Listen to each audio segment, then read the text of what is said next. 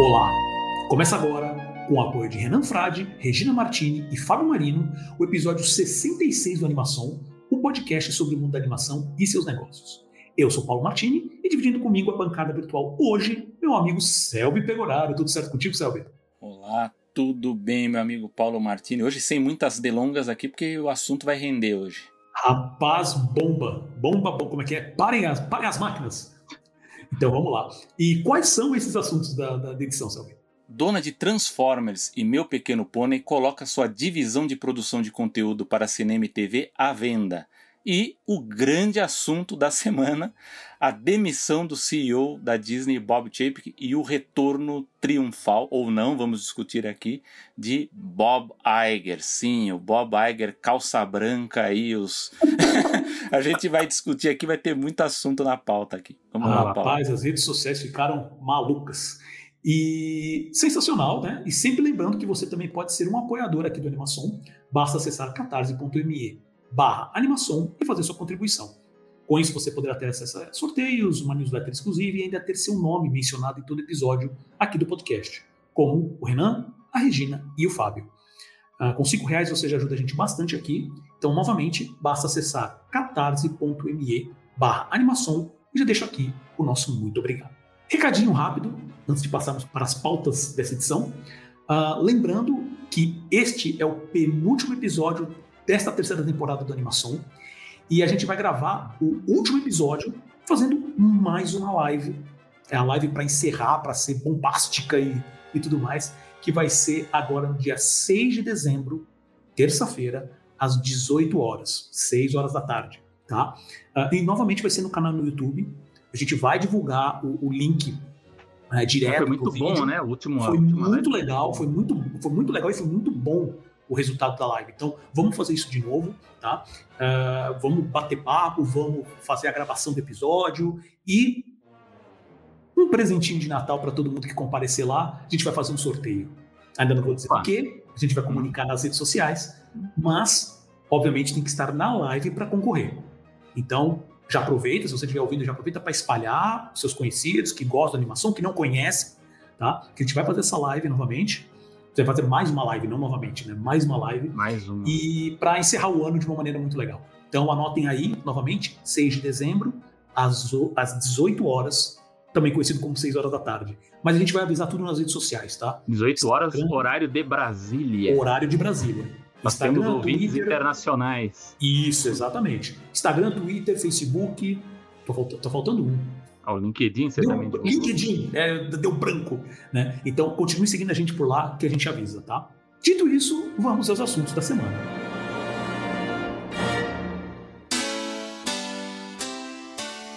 Hasbro coloca à venda a sua divisão de produção de filmes e séries.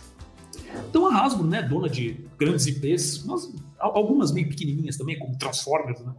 Meu My Little Pony e eu falo My Little Pony porque eu não lembro se, é, se a marca Meu Pequeno Pony é deles também. Ah, Paulo, você escolheu essa pauta por causa do Transformers, né? Vamos falar a verdade. Né? Eu falei pra não comentar, pô. Pela primeira vez, acho que na, na, na, história da animação, eu vou tentar colocar lá um. Não, não vai, não, não vai, não vai ser, mas assim, ah, vai. um íconezinho do Transformers, pô. Então.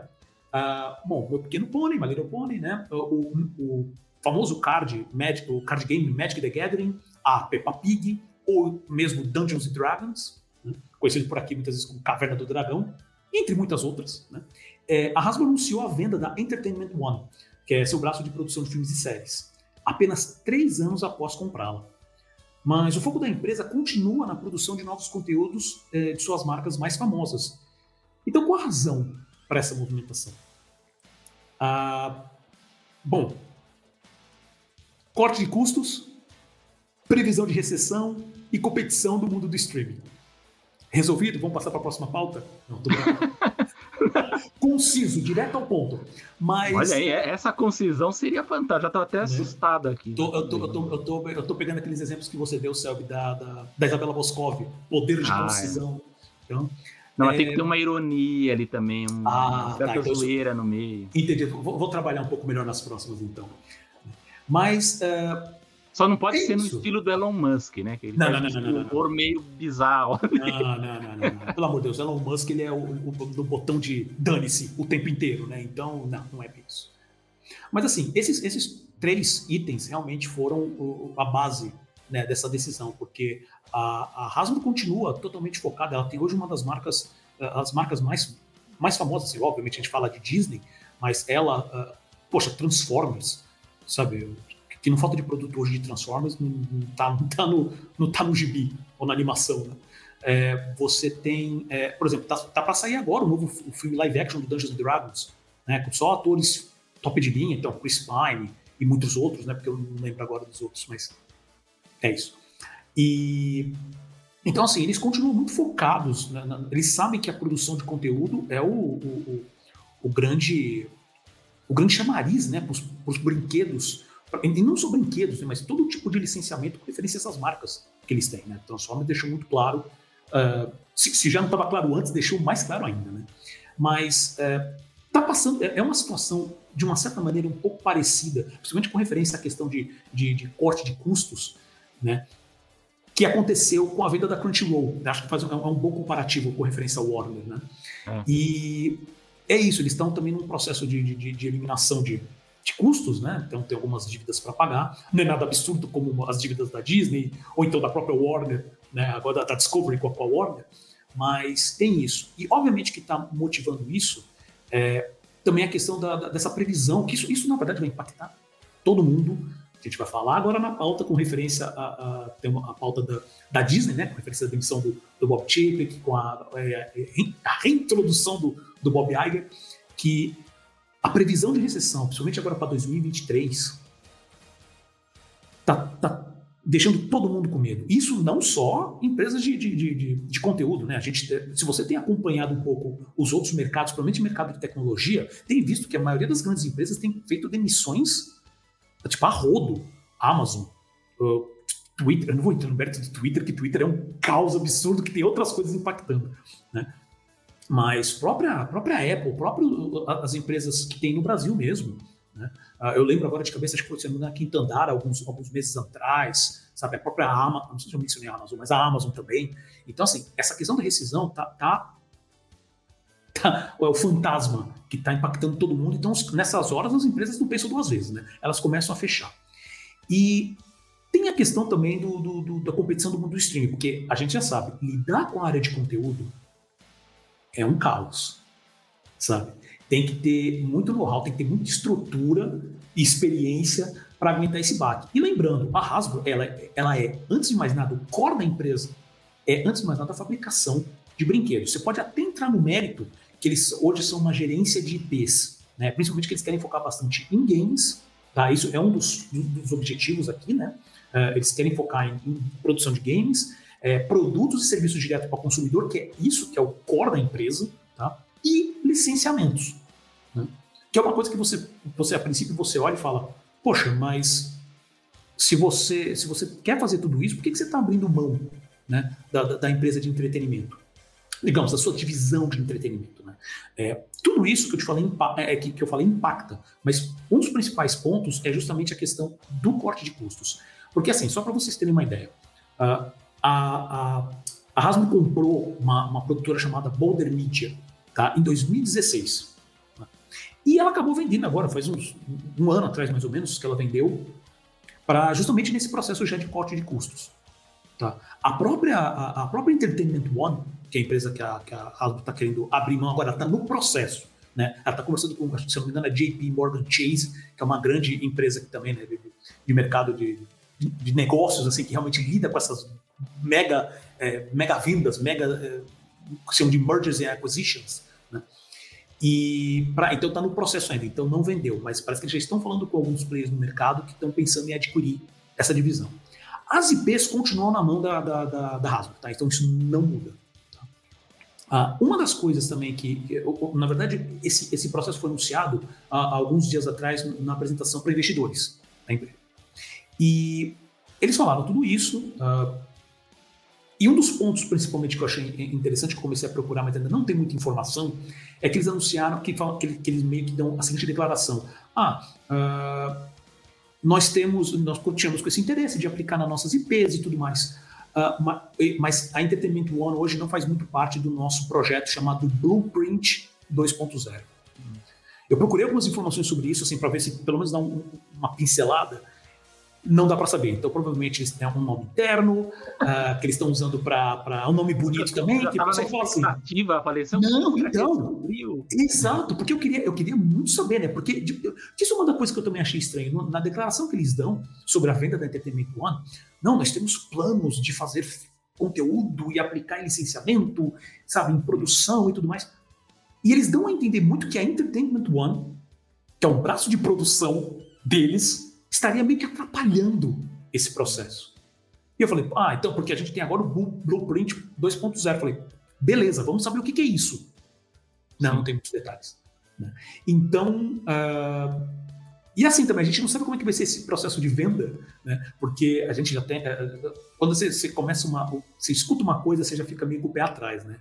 Mas porque assim, eles estão querendo vender, eles vão vender, só que será que eles vão vender totalmente também? Ou vai ser aquele processo de venda tipo é, AT&T a Warner, que ela vendeu para Discovery, mas tem lá um monte de gente no, do, do board da nova empresa que é tudo da AT&T. É. Não dá para saber, essas informações não foram passadas. Mas eu achei interessante também, agora para passar para o Selby, é que é o seguinte, é, essa não é a primeira vez também que a, que a, que a Hasbro ela tenta investir nessa parte de conteúdo mesmo.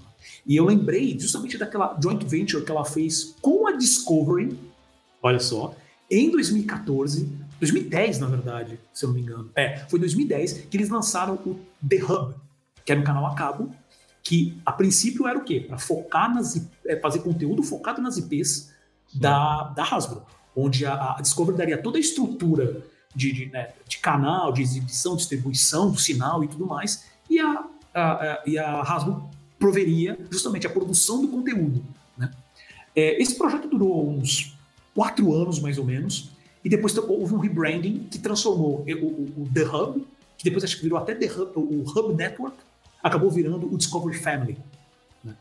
A, a, a, Hasbro não saiu totalmente dessa, dessa joint venture, só que ela ficou com uma parte minoritária nisso tudo. Ela cuidava basicamente de uma programação infantil na parte da manhã do canal.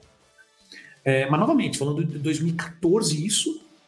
E olha como o, o, cenário mudou, principalmente com referência ao streaming. Por isso que eu mencionei o streaming no início. Né? Então, é, é, são todas ações assim que eu, que eu acho interessantes que, que, que lida. É, uma coisa é você ver uma Disney que é focada em conteúdo tentar licenciar brinquedos e outras coisas e tal. Outra coisa é você uma empresa de brinquedo que tenta controlar a produção do seu próprio conteúdo. Então, é, é, é, outro, é outro mundo. Né? E, e aí, Selma, o que, que você acha dessa notícia? Ai, ai, ai. A gente. Interessante eu tava pensando por conta da nossa outra pauta, que eu sei que as pessoas aqui devem estar também muito ansiosas pra gente é, falar.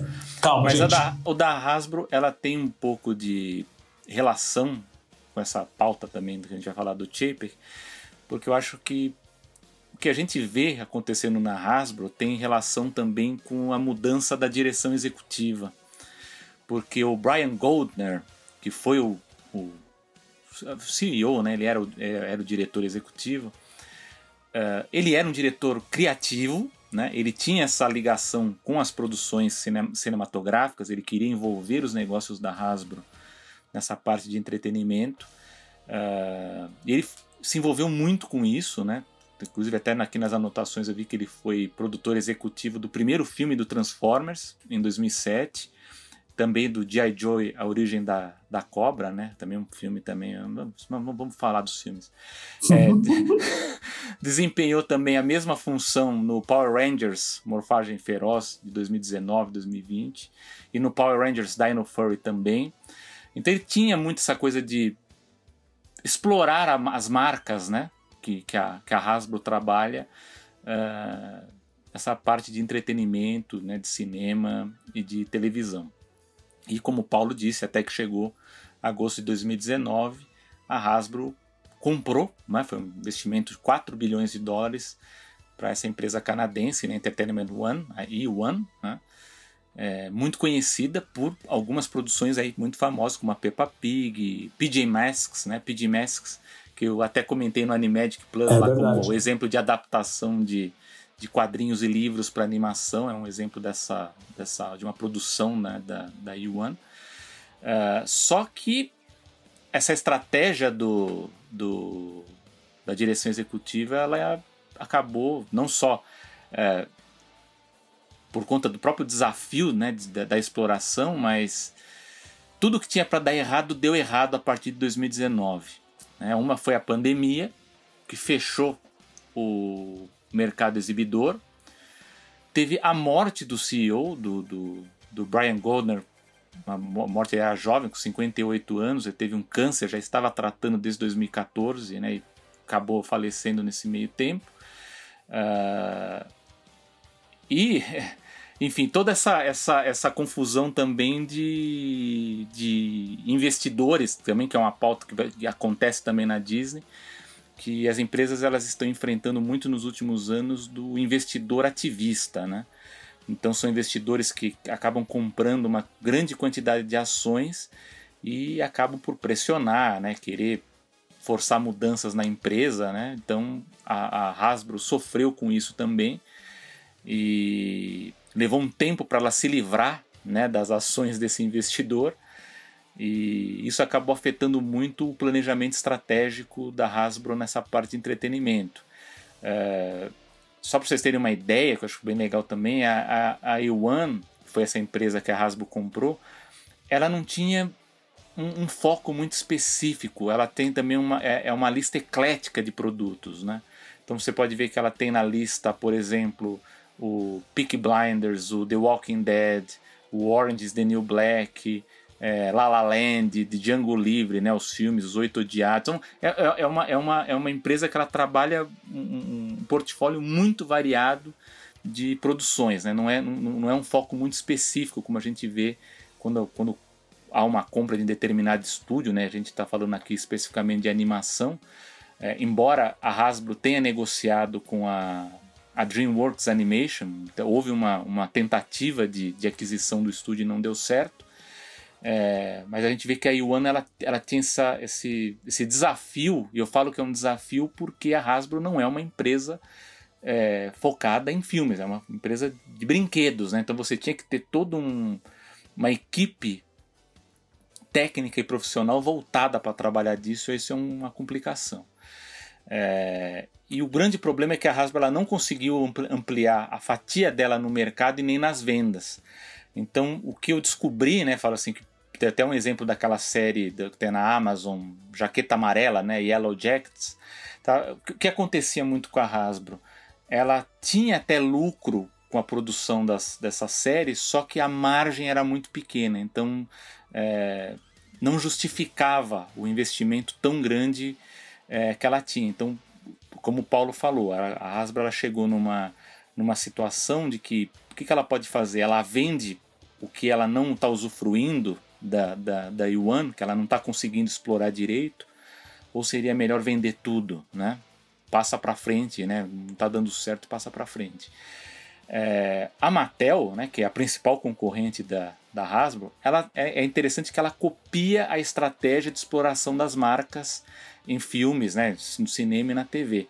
Só que ela evita essa armadilha de investir muito capital de forma antecipada. Então a, a Mattel ela tem dezenas de projetos, só que ela, ao invés dela comprar uma empresa de entretenimento, que foi o caso que a, que a Hasbro fez, a Mattel ela preferiu contratar uma equipe de profissionais que são experts não só nessa parte de cinema, mas também na de licenciamento de direitos para TV e cinema, e ela acaba acertando o contrato numa espécie de, entre aspas, de, de leilão. Né? Então ela acaba vendendo para aquele, que, aquele estúdio que dá o maior lance. Então o resultado é que o mercado ele acabou premiando muito mais a Mattel do que a Hasbro. Né? Então é, isso é interessante né? de, de entender. E uma coisa também que, não sei se aqui no Brasil as pessoas também acompanham, a Hasbro ela está há muitos anos estava pelo menos, não sei se o, se o julgamento já, já o processo terminou, uma briga com a Brinquedos Estrela, né? Já há muito tempo, por conta ela pedia destruição de brinquedos, pagamento de royalties, transferência de marcas, né? Porque a Estrela tinha o licenciamento de, de muitas marcas sob a sua tutela, né? Caso do Supermassa, o Gênios, detetive, cara a cara, banco imobiliário, jogo uhum. da vida, né? Comandos então, em ação. É. Então ela tem um, um, um, sério problema aqui também com essa coisa da, da, da, da, licença das suas marcas, né?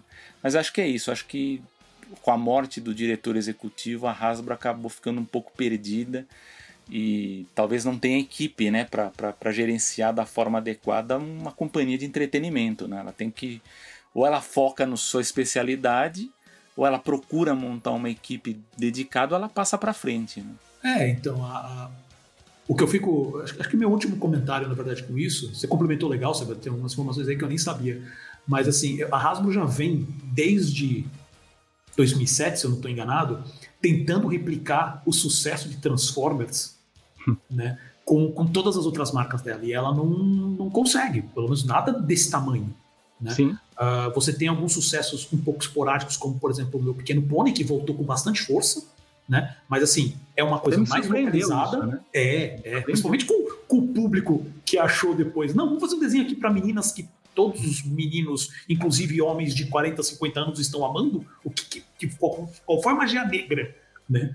Mas é verdade, né? E aí, com, com, com, o lance é com Transformers, que é, o, que é o mega blockbuster da empresa hoje, eles não conseguem replicar. Eu lembro, eu não lembro qual foi o ano, mas eu lembro que saiu aquele filme Battleship, que eles tentaram é, fazer com a, que é a adaptação do Batalha Naval, que ah, é um é. que não tem história nenhuma, né? Eles criaram uma outra coisa rocambolesca com alienígenas e que o filme em si, eu vou ser muito sincero, não é tão ruim. Mas é um negócio que você meio... a galera esqueceu. O filme é esquecível, né?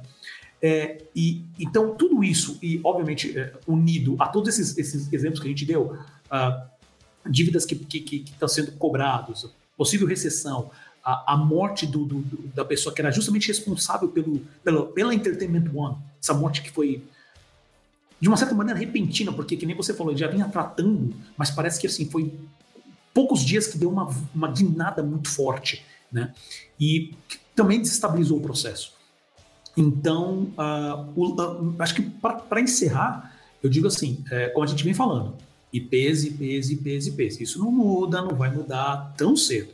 Tá? E a Hasbro tem IPs gigantescas. Como eu falei, assim, só, só o fato de ter Magic the Gathering na mão, Dungeons Dragons, que, ele, que eles mal fazem coisa, eles vão tentar lançar o filme agora para ver se pega. É uma marca que já está há anos na mão deles e eles nunca conseguiram botar para frente. Sabe? E é uma marca que, pelo amor de Deus, gente, tem Senhor dos Anéis e, e, e, e Game, of, Game, of, Thrones. E o Dungeons Dragons ele, ele consegue entrar numa, numa. Como se fosse numa terceira vertente. Ele consegue apl aplicar para um público diferente desses dois, o que, que é. você pode achar que é impossível. Mais jovem, inclusive. Né? Mais jovem. Uma, uma, porque assim, o, o Senhor dos Anéis, isso é uma, uma visão também minha, né? O Senhor dos Anéis é uma coisa muito mais. É, falta de um termo melhor, é muito onírico, é uma coisa muito de, nossa, o melhor que eu posso ser. Game of Thrones é o, tipo assim, é o entretenimento adulto, em todos os sentidos uhum. possíveis. O, o, Dungeons and Dragons, ele consegue entrar ali numa parte justamente mais focada no público mais adolescente. E com, com um lore, né, com, com uma, uma história de universo tão forte, que, cara, é, é, eu não, eu não sei como essa marca ainda não estourou, quando eles realmente já não aplicaram tanto, tanto esforço nela quanto eles aplicaram em Transformers. Né? Então vamos ver. O, o, filme, o primeiro teaser que saiu do filme não me empolgou muito, mas vamos ver, né? Então, de qualquer maneira, a história da Hasbro também é bem importante, principalmente agora essa briga entre, entre ela e a Mattel com o filme da Barbie que tá vindo aí também, sabe? Vai, vai se acirrar, mas e eu e basicamente eu quero ficar de olho para entender melhor o que, que é esse projeto Blueprint 2.0. Então, vamos continuar acompanhando. Lembrando que a animação está disponível sempre no Spotify, Apple Podcasts, Deezer, Google Podcasts e nas grandes plataformas de podcast. E também, lembrando, no YouTube, com novos vídeos toda quarta-feira. Basta procurar por animação. Se você gostou desse episódio, lembre de compartilhar com seus amigos, sua rede de contatos, escrever um review na, nas plataformas de podcast, dar nota também né? Lembrando, sempre lembro aqui, o Spotify liberou também notas para podcast, mas também tem no, no, no Apple Podcasts, tá? Uh, que isso ajuda bastante a animação a chegar a mais pessoas. E claro, você ouve também direto pelo nosso site, que é o animaçãopod.com.br.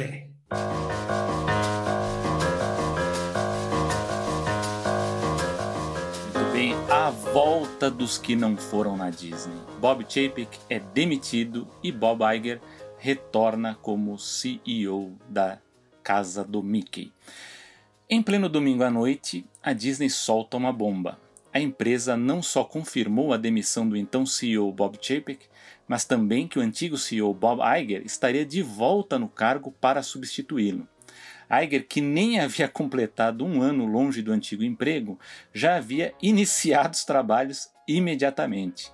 Esse movimento é o ápice de diversas conversas na mídia especializada norte-americana nas últimas semanas, que pediam que o Chapek fosse demitido.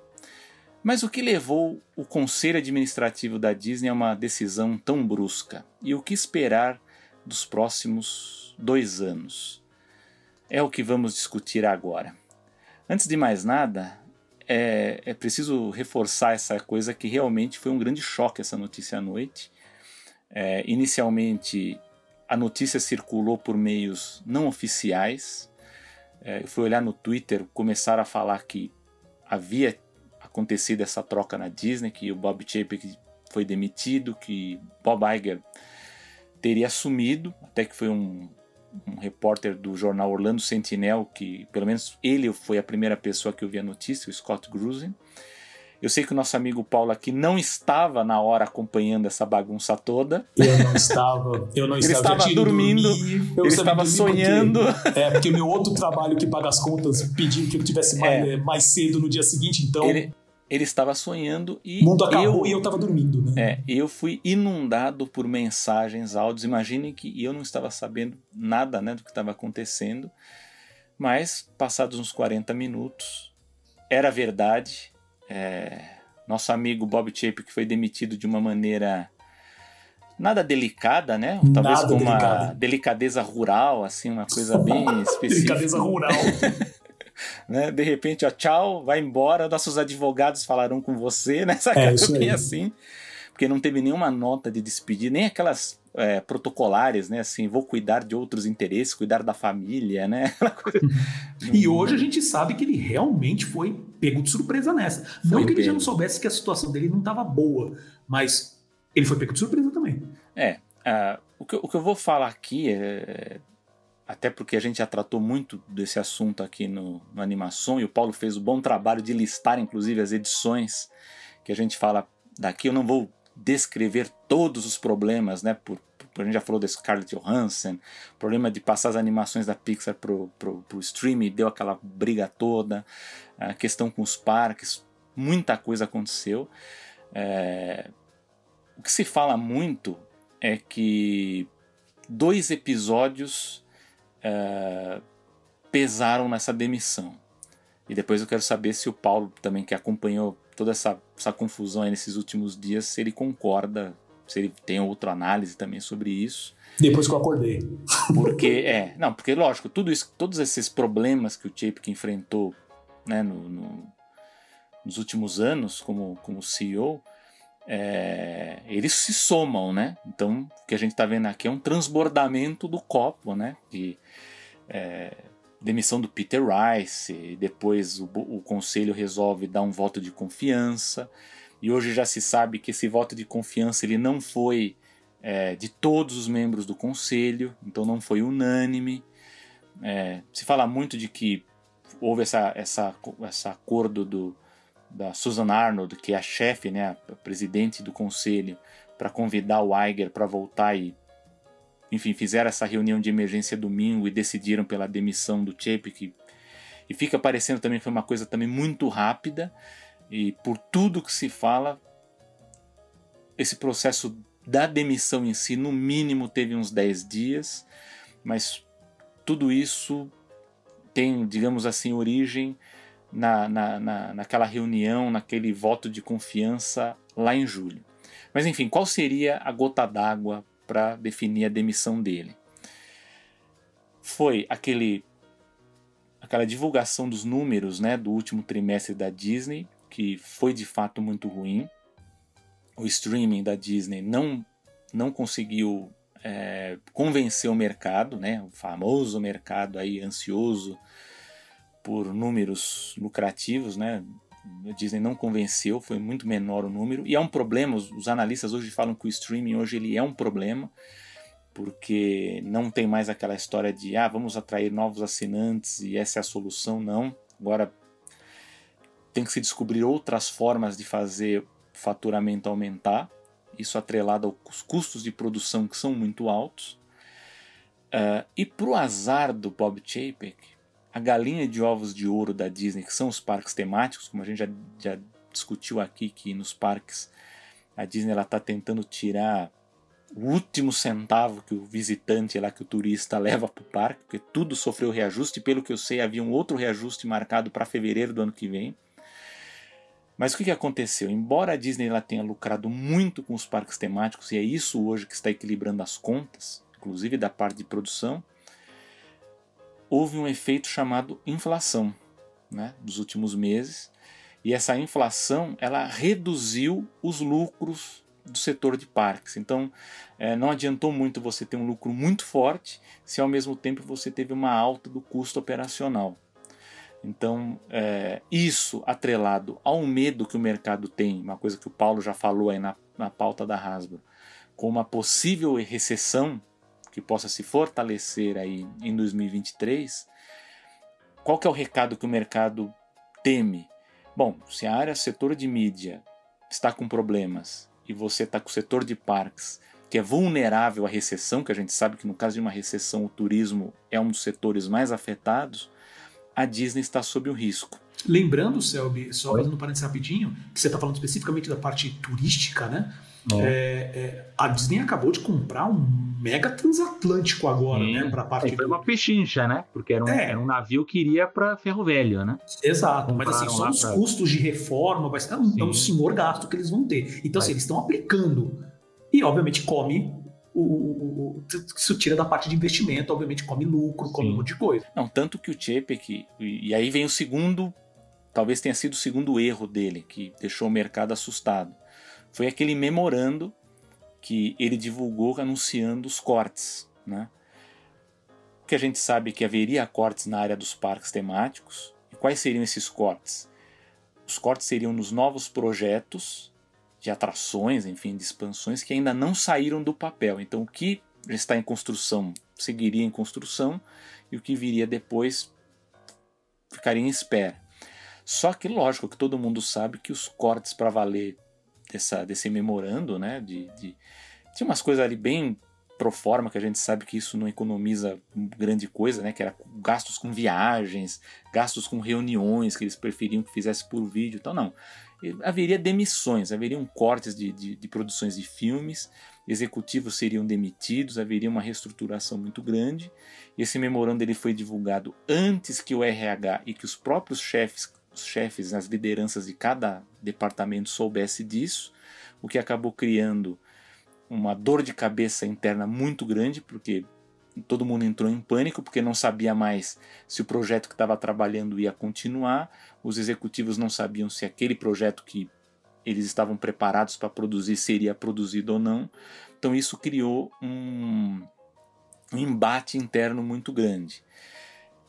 E para completar, havia um, um, um, temor muito grande dos grandes executivos, aqueles que cercam o CEO, é, de servir de bode expiatório. Né? Inclusive lembraram muito nesses últimos dois dias da Catherine Powell, que foi a presidente da Disneyland de Paris, que tinha sido promovida.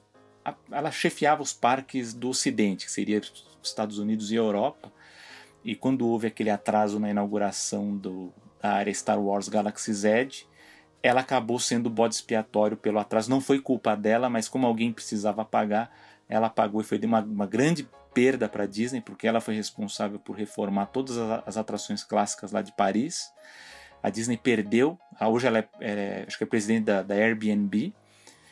E com esse memorando e com o mercado cobrando explicações, porque foi isso que acabou acontecendo, é, pelo que se sabe, vários executivos entraram em pânico. Uma delas foi a CFO, a Christine McCarthy, que foi uma das figuras que reclamou ao board, né, ao conselho de administração, reclamando da forma enfim, problemática que o Bob Chapek gerenciava a Disney. Até porque ela corria o risco de ser a culpada, né? Ela iria levar a culpa pelos números ruins e pela, pela forma com que ela organizou financeiramente a Disney esse ano. Então ela, ela digamos assim, o alvo estava nela, né? Uh, mas enfim, o que se sabe é que não, apenas, não foi apenas ela que, que, que, que reclamou com o conselho. É, se sabe que executivos da área criativa da Disney também reclamaram. Se eu sei os nomes, sei, vou revelar para vocês aqui. O que se circula é que seriam o Sean Bailey, que é o, o presidente da Disney Motion Pictures, que é responsável pelos filmes live action da Disney, Pete Doctor, da Pixar, e o Kevin Feige, da, da, da Marvel. Né? Então os três é, foram fizeram reclamações com o conselho, que levaram isso em consideração também. Uh, mas, como eu disse, embora a situação tenha saído do controle nos últimos 10 dias, há muito mais nessa história nebulosa. Então, desde aquela demissão do Peter Rice, que veio da Fox, né, isso já está bem, tá bem detalhado aqui em uma edição do, do Animação. É, aquela demissão foi uma demissão muito estranha, porque ela ficou, uma, ficou com cara de demissão para o Chapek salvar a própria pele, né? Embora a gente não sabe se o Rice foi demitido por outras razões, porque foi uma demissão muito estranha, né? E logo em seguida houve um voto de confiança ao Chapek. E esse voto de confiança não foi unânime, e o que o Hollywood Reporter diz é que naquele momento já se discutia que o Chapek teria que ser demitido. Né? E se questionava muito a renovação do contrato dele. Inclusive, queriam que a renovação fosse de menos tempo. A Susan Arnold foi contra. Ela achava que isso deixaria o, o Chapek descoberto, né, de ter muito pouco tempo para traçar as estratégias dele. Então deram três anos, com uma, digamos assim, uma armadilha contratual, porque eram três anos, mas eles fizeram um backdate. Então, eles anteciparam a data de início do contrato. Então, na verdade, ele tinha dois anos e alguma coisa de contrato. É, mas o que o Hollywood Reporter fala é que parte do conselho administrativo ele já pensava em opções para caso o Chapek fosse retirado. A Mary Barra, que é uma executiva diretora da General Motors, ela, eu acho que foi ela, por mais de uma vez, ela sugeriu que um dos membros do conselho assumisse como CEO temporário, o que eu acho uma temeridade.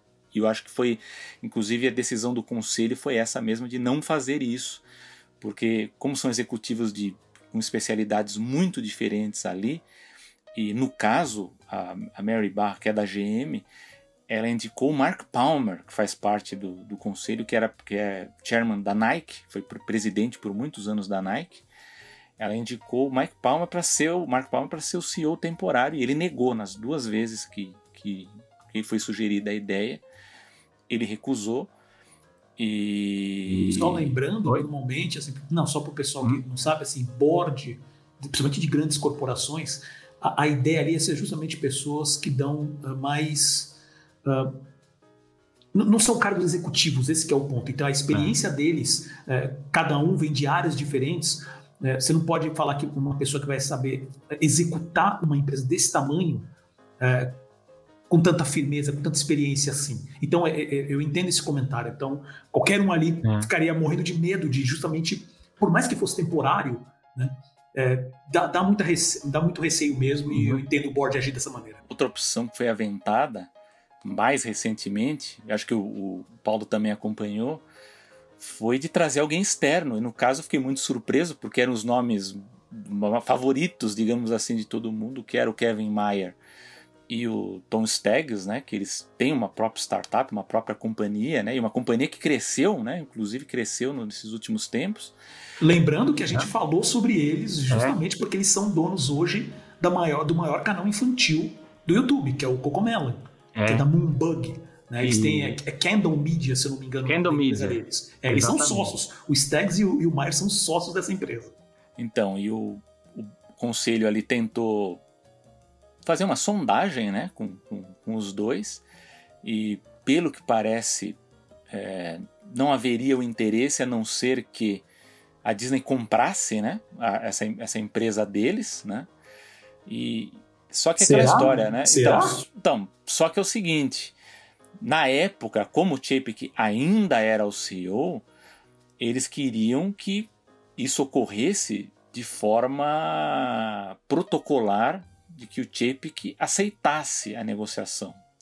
Porque o grande risco seria, isso já, já tem alguns exemplos disso, seria a Disney comprar a empresa e de repente os dois ficam fora, né? Como aconteceu com a Fox, inclusive, né? Que quando a Fox foi comprada, a ideia era que um dos Murdoch fosse executivo da parte de filmes e o Bob Iger deixou ele de fora. Então haveria esse risco do, do de comprar Candle Media e de repente o Bob Chapek fala: não, eu vou continuar e vocês estão fora. Há, há, há esse risco, né? Então eles negaram, eles recusaram. Hoje, com o Chapek fora, não sei se há uma, uma possibilidade, caso haja o interesse de trazer alguém de fora mas é, no final das contas a gente não isso, isso que eu faço o que eu estou discutindo é o que é, é, reportado na imprensa mas é o que eu já falei para o Paulo quando a gente discute essas, essas discussões. É, há muita coisa nebulosa que a gente não sabe né? Porque a própria transição do, do Iger para o Chip que foi estranha houve um congelamento da relação deles também por razões que a gente também não sabe direito, né? Então foram dois anos muito complicados. Lógico que eu não estou aqui condenando o Chapek enquanto falar assim como incompetência em si, porque ele foi uma pessoa que trabalhou por muitos anos na Disney, então incompetente ele não era nas funções que ele estava antes. Então, é, talvez para o cargo de CEO ele não fosse bom, como diz o próprio Iger, que ele dizia que ele não tinha empatia, né? E realmente com a parte de a, a parte das lideranças criativas ele não tinha mesmo traquejo. É, citar rapidamente o caso da Scarlett Johansson, provavelmente o Iger teria chamado ela para uma reunião, para um jantar e discutir das, o assunto dela e não feito como o Chip que fez aquela coisa de reclamar publicamente, entrar no embate e tal. Então, realmente ele teve um, um problema sério com a parte criativa.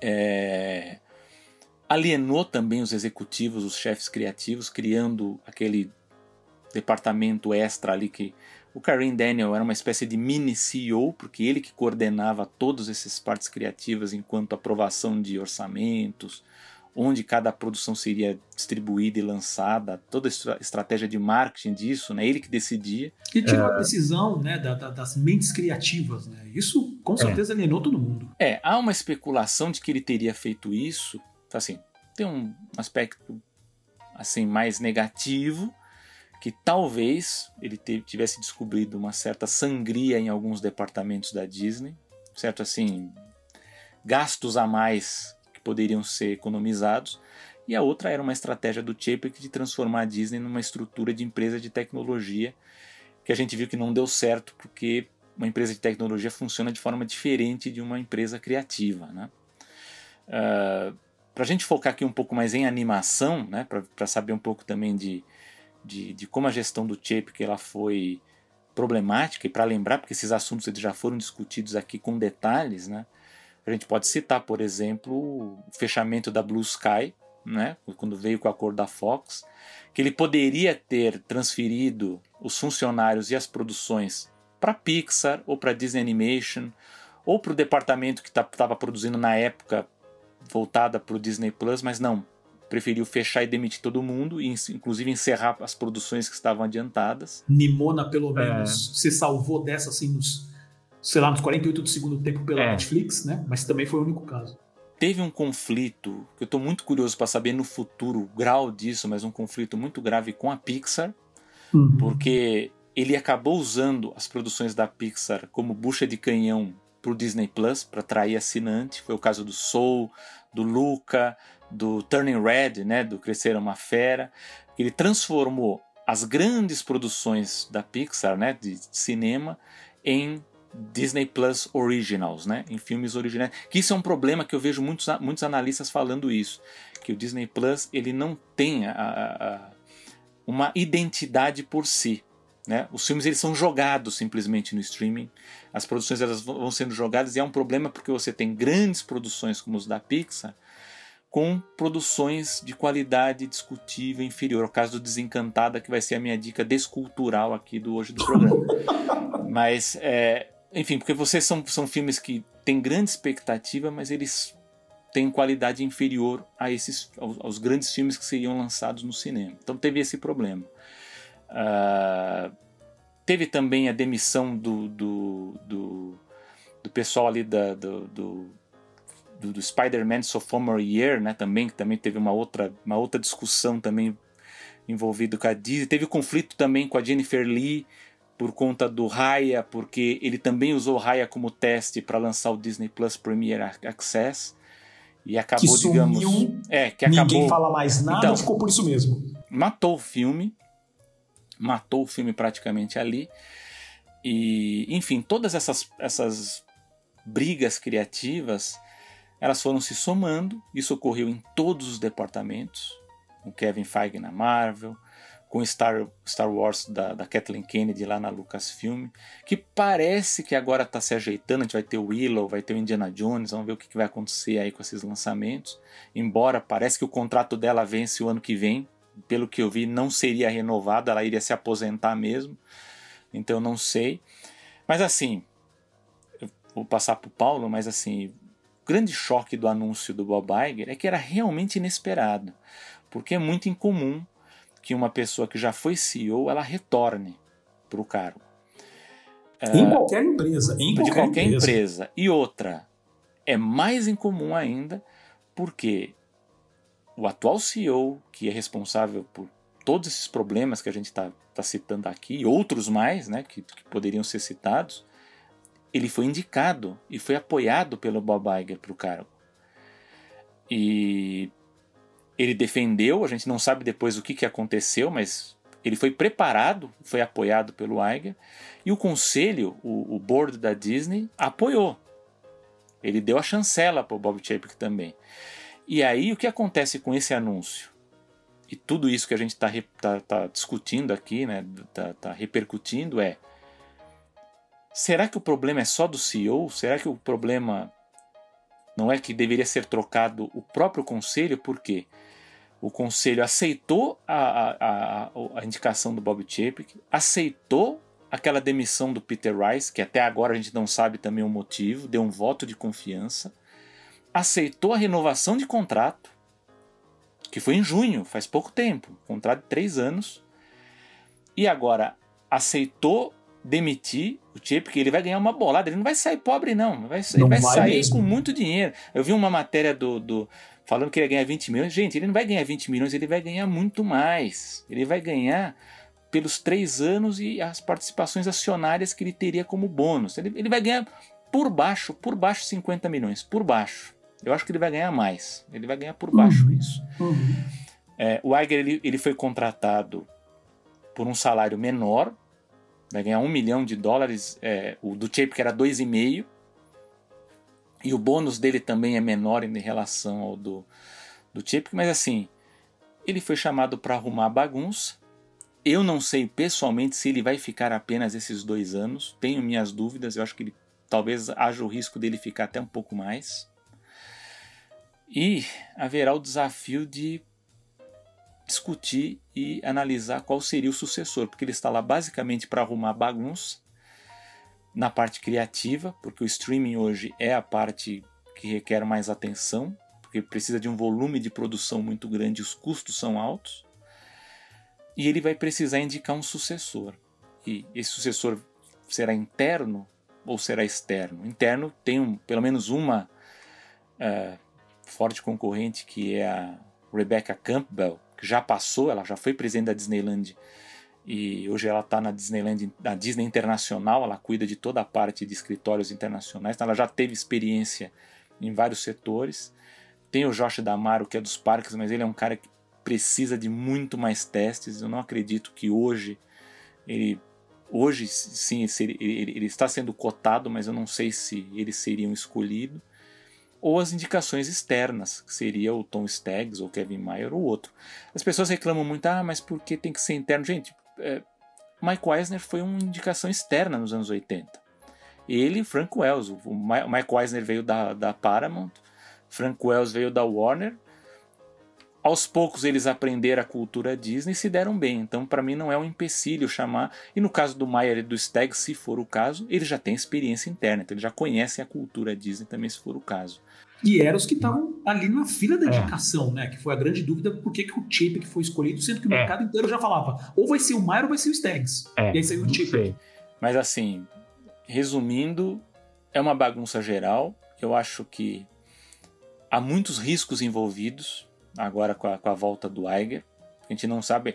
E ele não volta como presidente do conselho. Ele vai ter uma chefe agora, né? Susan Arnold é a chefe dele.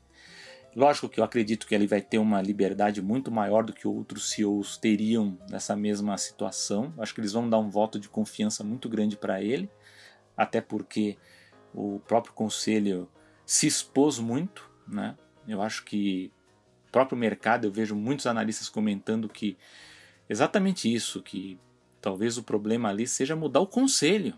Teria que fazer talvez uma mudança drástica ali, porque foi uma sucessão de falhas é muito grande, né? E isso afeta a, o setor criativo da Disney, afeta os filmes.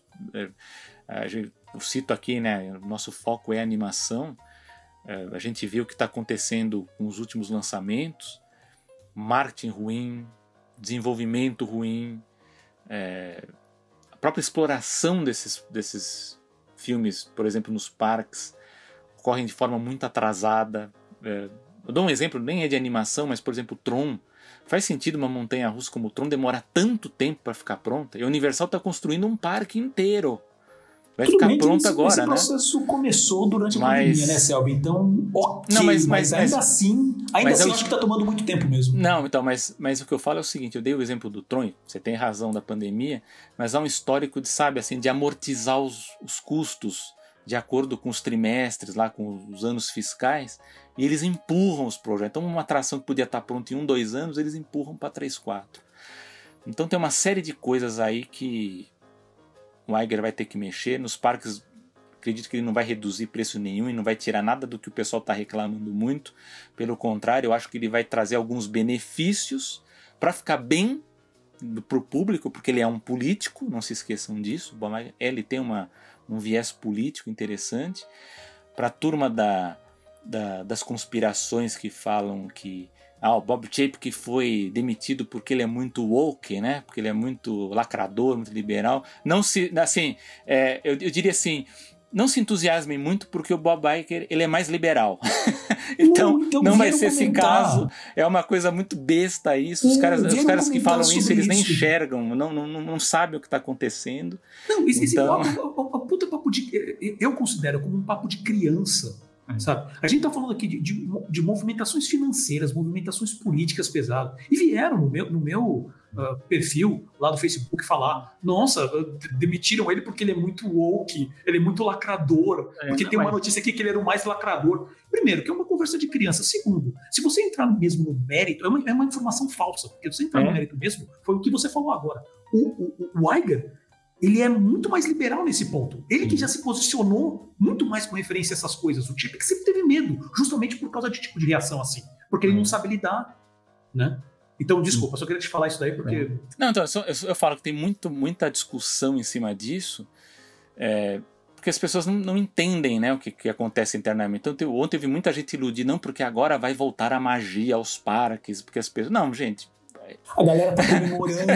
Nossa, Jesus assim, Cristo voltou. Tudo bem. Gente, não, não, é, eu falo assim, não serei eu a jogar água no chope das pessoas, a né, quebrar o clima, mas vamos pôr os dois pés no chão. O Ager vai ter que resolver grandes problemas na parte criativa, na área de mídia. Ele vai precisar que os parques estejam faturando muito dinheiro. Temos uma possível recessão a caminho. Então vão ser dois anos bem pesados, bem arriscados. Tem, tem, a questão política também, porque o Ron DeSantis é o forte concorrente aí para a presidência. Então, eu acho também que pesou muito a escolha do Bob Iger nisso, porque ele vai ter que ter umas discussões políticas com o governador da Flórida. Né? Na Califórnia, a prefeita lá da, do, da Anaheim flipou, né? Então agora são pessoas anti-Disney que ganharam lá a eleição, então ele também vai ter problema lá. Então nesse ponto eu acho que é interessante um nome como Iger, porque vai ter que ter realmente alguém mais político. Mas assim, não se enganem, não, não, não vai ser fácil, não vai ser o mesmo Bob Iger paz e amor que a gente tinha anos atrás. Ele vai ter que mexer com muitas coisas aí que talvez a gente não goste, né?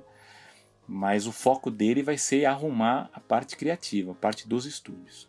E aí, Paulo, como que você repercutiu? Depois que você dormiu, que você acordou com um susto, né? ah, não, eu acordei de, meu, acordei de manhã com mensagem. Gente, aconteceu isso, isso, isso. O Selby chegou e postou nas redes sociais. Eu, cara, o que aconteceu? Aí eu sonado, olhei e falei, cara, pelo amor de Deus, gente, como assim? Então foi, foi um choque geral. Então foi aquela correria, uh, não só para porque obviamente teve muitos, muitos veículos que correram para dar notícia, né? E obviamente que a gente está aqui, né? Foi sugerido, a gente vai até. Mas no primeiro momento você se assustou assim no, no sentido assim, é verdade? Assim, você achou que fosse. Porque foi, para mim foi. Pra então, mim, eu acho que todo mundo achava que. Não, só, só uma, uma história legal. Claro, claro, claro. A, a, a história foi tão surpreendente que. Não sei se as pessoas ia, ia, passar no Disney Plus o último show do Elton John e vários executivos da Disney estavam lá. Isso, eu sei dessa história. E o Bob Chapek estava agendado para abrir. Ele, ele falaria no, no, no. Ele não foi e os executivos receberam a notícia da demissão por mensagem e a uhum. maioria achou que era scam, né? Que era, é, é. coisa falsa. Então é. nem, ninguém sabia dessa história. Coisa louca. Diz que do nada, quando, quando eles realmente se tocaram que realmente o negócio era sério, diz que o pessoal saiu em peso desse, desse é. evento. E falou assim: meu, tem alguma coisa muito errada. Então, e eu, eu só não fiquei tão impressionado, assim, impressionado que eu digo assim, pô, será que é verdade ou não? Porque a notícia veio de você. Eu vi pelo, pela mensagem que Opa, você mandou. minha credibilidade. Não, claro. Você mandou no grupo da animação aquilo, eu, eu fiquei olhando e falei, não, peraí, o Selma não mandaria isso aqui de, de zoeira, né? E eu fiquei, caraca, eu falei, eu preciso saber mais detalhes do que está acontecendo, né? Aí, obviamente, como eu sempre demoro três horas para acordar, então levou, levou um tempo. Mas aí meu ponto é, gente, Succession, gente, assistam Succession, pelo amor de Deus, porque isso aqui é, é esparramado em Succession. Porque também a base, né, muita base da referência do Succession é a própria Disney. Né? Mas você vê essas maquinações e daquele episódio sobre o Chapek, sobre a demissão do Rice, que a gente fez, que eu falei, que foi a primeira vez que eu trouxe essa referência do Succession. E é uma brincadeira, mas também é real. E outra, eu quero muito, eu já venho falando isso também em outros episódios, eu já comentei, falei, eu quero muito, muito que o livro não oficial sobre essa confusão toda saia. Porque foi o que o falou. O, o, o, início, todo esse processo, desde a escolha do, do Chapek, com a subida do Chapek, foi um processo muito torto. Ah, aliás, só uma coisa. Você falou em, em livro, em livro, uma das pessoas que estava sendo muito entrevistada na NBC foi o James Stewart, que é o autor do Disney War. Do Disney War. é, então, Por favor, James Eu fico Stewart, torcendo para que ele escreva, né? Vamos ver. Pô, porque Disney War é sensacional, um livro maravilhoso. E ele é um cara que sabe lidar muito bem com isso. Eu acredito que tenha contatos fenomenais. E, obviamente, vai precisar ainda de mais um tempo até para entender melhor, para sacar melhor. Mas, cara, como eu, eu vou devorar. E quando sair em pré-venda, já tô dentro. Porque realmente, assim, foi todo um processo muito estranho. Inclusive, com essa, com essa questão do, do, do Iger sair, eu quis deixar claro né, na entrada da, dessa pauta que, na prática, na prática, ele saiu faz poucos meses. Certo? Porque ele, ele, ele, ele teve aquele processo do tipo: ah, olha, o chip que está no meu lugar, mas eu vou ficar aqui ainda dois anos. Ele foi chairman executivo, né, ainda. Teve é, aquela fase. É, é, exatamente. Na e sombra, agora, né? Ele, ele foi um chairman executivo, né? Então o CEO, que era o Chief Executive, virou Chairman Executive. E agora, eu pensei, pensei nisso agora, agora ele virou o novo CEO, que é o Consultant Executive é, é, Officer. Hum. Porque assim, foi aquilo que você falou sobre a questão: será que ele vai ficar só dois anos? O que, que esse processo todo, que a gente já falou aqui outras vezes, que ele tinha, ele tinha ou tem, não se sabe mais, pelo menos até esse momento, os planos políticos dele, ele tinha olho na, na Casa Branca. Eu não sei se ele também olhou a situação agora com toda essa, essa confusão que está acontecendo, né? Principalmente com o Partido Republicano, com o anúncio do Trump. E, e, e o, o Ron DeSantis hoje está estupidamente bem cotado. E tudo que eu tenho acompanhado mostra que o Partido Republicano vai querer dar uma ênfase maior para o DeSantis do que para o Trump. Então vai ser uma briga. As uhum. primárias, as primárias norte-americanas republicana vai ser assim Geralmente o debate das primárias é mais divertido do que Exatamente. o debate dos, Não, candidatos. Isso é uma, uma briga interna muito sensacional. Então, assim, é, será que ele vai ficar só esses dois anos? E, obviamente, o objetivo dele tá, o objetivo dele está claro. A gente não chegou num ponto que você já mencionou vários motivos, né, Céu? Chegou num ponto que não tinha mais como manter o chip de maneira nenhuma. A, a, empresa já tinha aberto a mão com referência a ele, tipo, nem se importou. E vamos pensar em fazer uma notinha, vamos pensar em te avisar antes.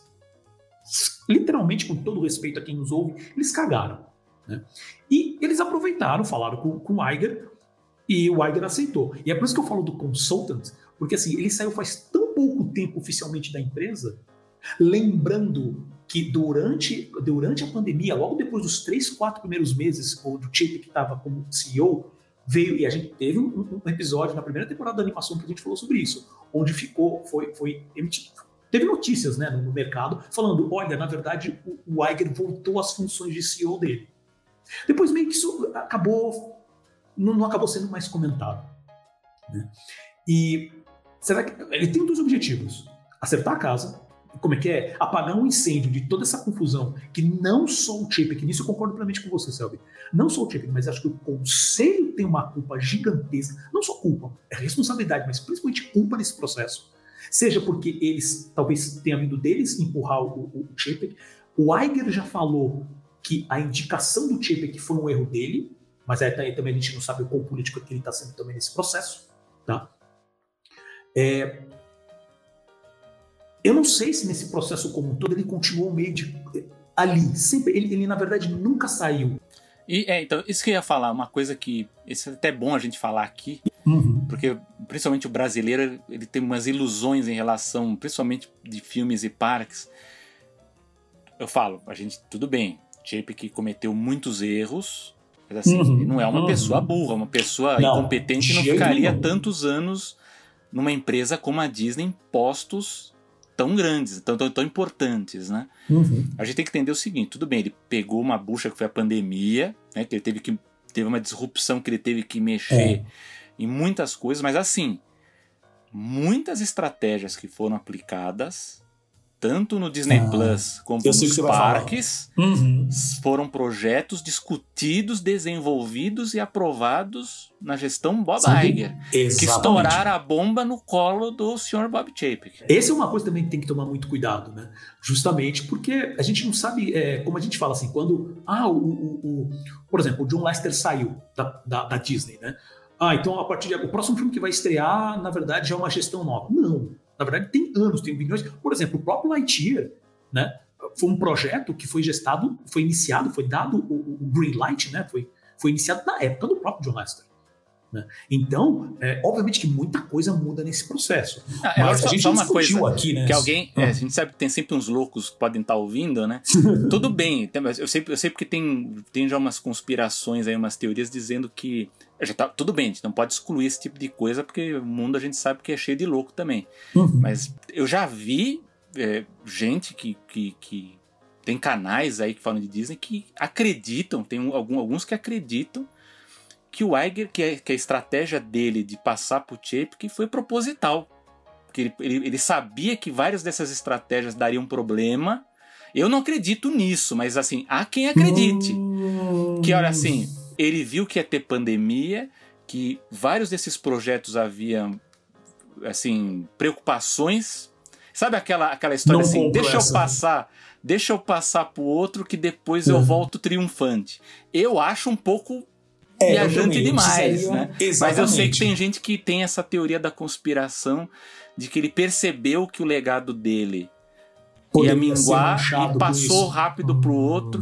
Mas assim, mas eu acho que isso também tem muito a ver com aquilo que a gente já discutiu aqui, que foi aquela transição estranha que os dois estavam então, com cara de é, velório, é, a gente não é, entende, não sabe é, bem o que aconteceu ali. É, exato. Então, isso é uma coisa que por isso que eu tô louco para ver para ler esse livro, né? Porque assim, é, a pandemia, desculpem, gente, você, se, que qualquer um dissesse que poderia prever o que ia acontecer nessa questão dessa pandemia, você tá de sacanagem. E, e, e, a passagem foi justamente faltando alguns dias, alguns dias, foi duas semanas, acho, antes que eles oficializarem o fechamento dos parques que ali foi um completo caos. Né? Então, assim, eu não compro dessa maneira, não. Foi estranho, acho que deve ter outras coisas aí por trás, mas eu não sei se isso seria esse caminho. Não. Mas assim, e então você tem essa questão. Então, obviamente que eu acho que essa decisão de focar tudo, por exemplo, no Karen Daniel, tirar o poder de decisão dos criativos, que era o que vinha mantendo realmente um, bom relacionamento com todas as áreas da Disney, né? Como você mesmo falou, Selby. Isso não é uma, a Disney não é uma empresa de tecnologia, você pode falar o que for.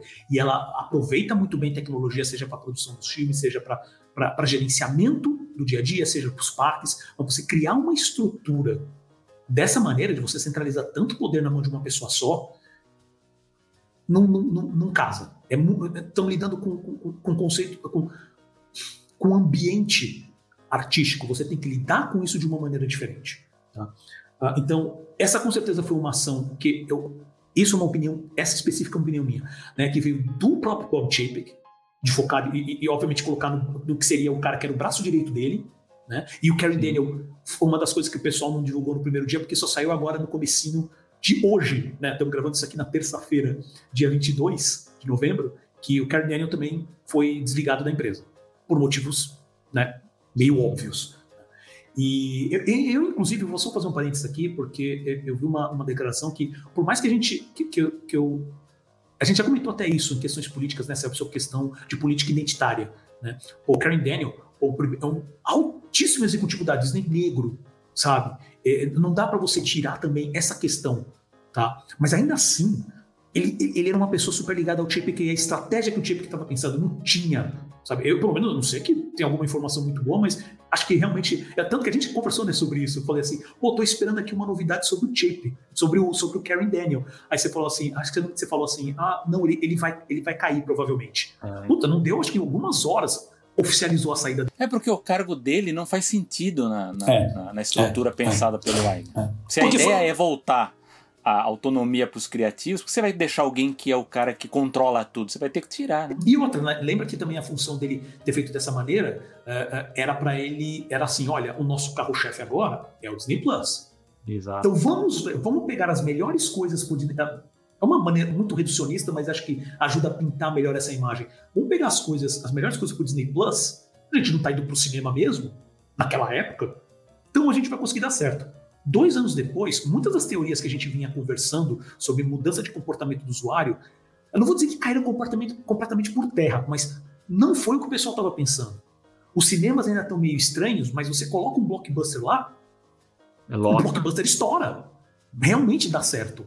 Né? Então, que, que foi justamente isso também que você falou sobre a questão da escolha com referência aos filmes da Pixar.